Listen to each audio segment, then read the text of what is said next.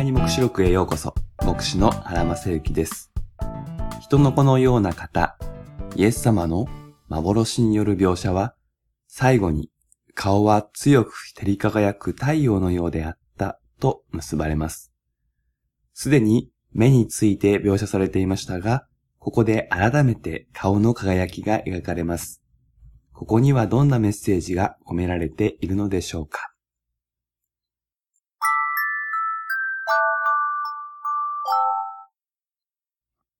まず、ヨハネが下敷きにしているダニエル書10章の見つかりの姿と比較してみましょう。そこでは、顔は稲妻のようとありました。稲妻と太陽を比較すると、稲妻は点滅するような輝きであるのに対し、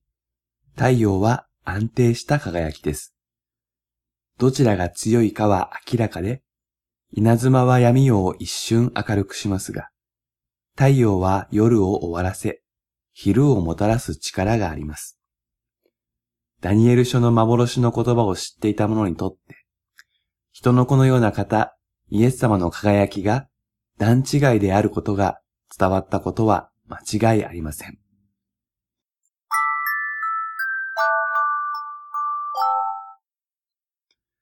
それにしても、顔が輝く発光体の比喩で描かれるのはなぜでしょうか？これはユダヤ人の文化に根ざし、旧約聖書の伝統に由来する表現です。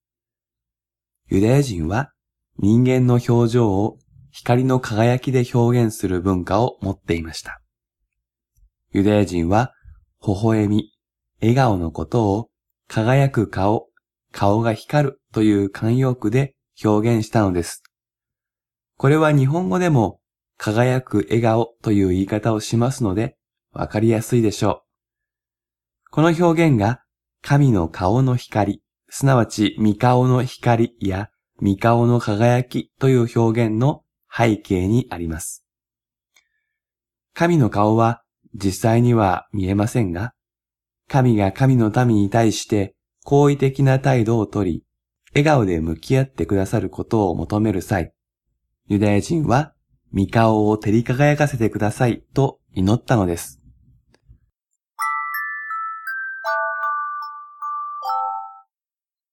さらに、この御顔の光という表現が、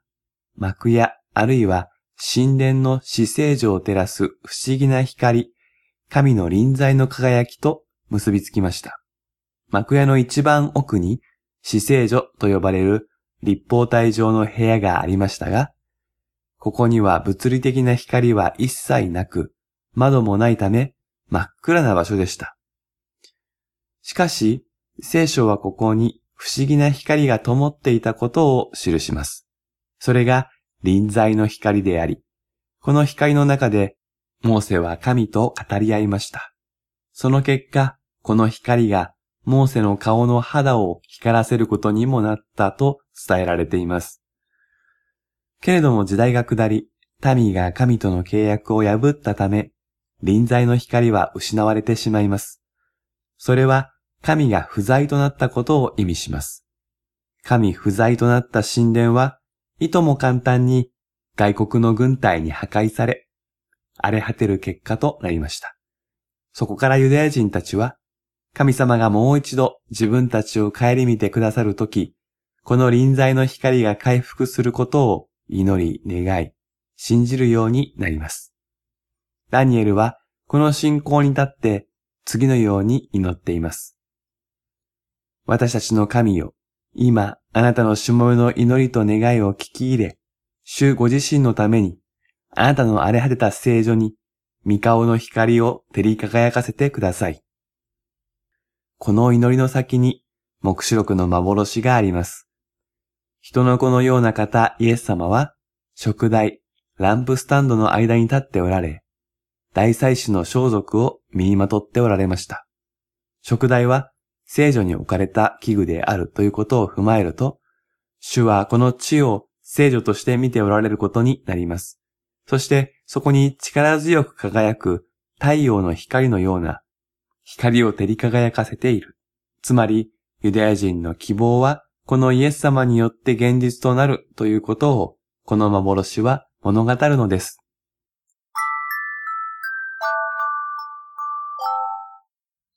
三顔の光は神の好意的な態度のシンボルですが、旧約聖書の伝統では、神に敵対する者への裁きの光としても描かれます。例えば、イザヤ書2章19節では、主が立ち上がり、地を脅かすとき、人々は主の恐るべき御顔を、その意向の輝きを避けて、岩の洞穴や土の穴に入る。光を求める人にとって、御顔の光は喜ばしい訪れなのですが、闇を喜ぶ者には光は脅威となります。神の訪れは人間が光に向いているのか、光に背を向けているのかで全く異なる意味を持つのです。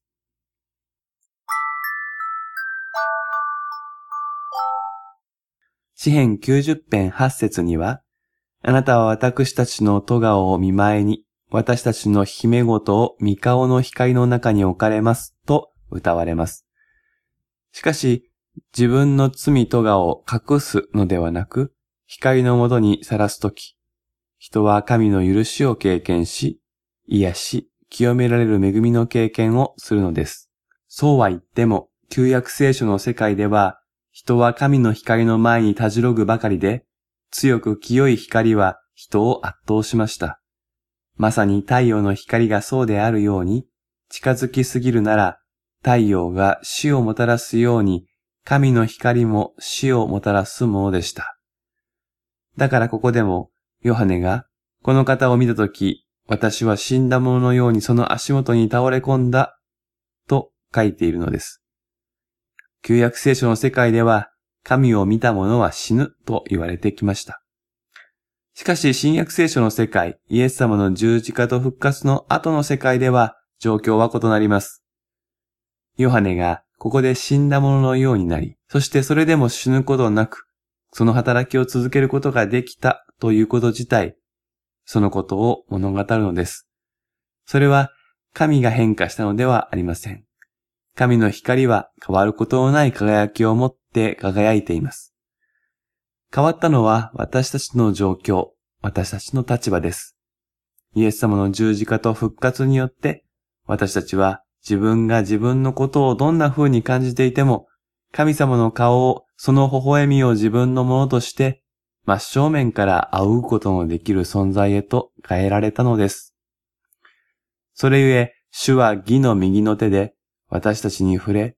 恐れることはないと呼びかけてくださいます。あなたの戸川は清められ、あなたの不義はあがなわれた。神の光はもはやあなたを死に追いやることはない。あなたは神の光のうちを歩めるのだ。ヨハネはキリスト信仰者の代表として光の内を歩むデモンストレーション役をここで担っています。イエス様の十字架と復活を信じる者は皆、太陽のように強く照り輝くイエス様の前に、ひれ伏すばかりではなく、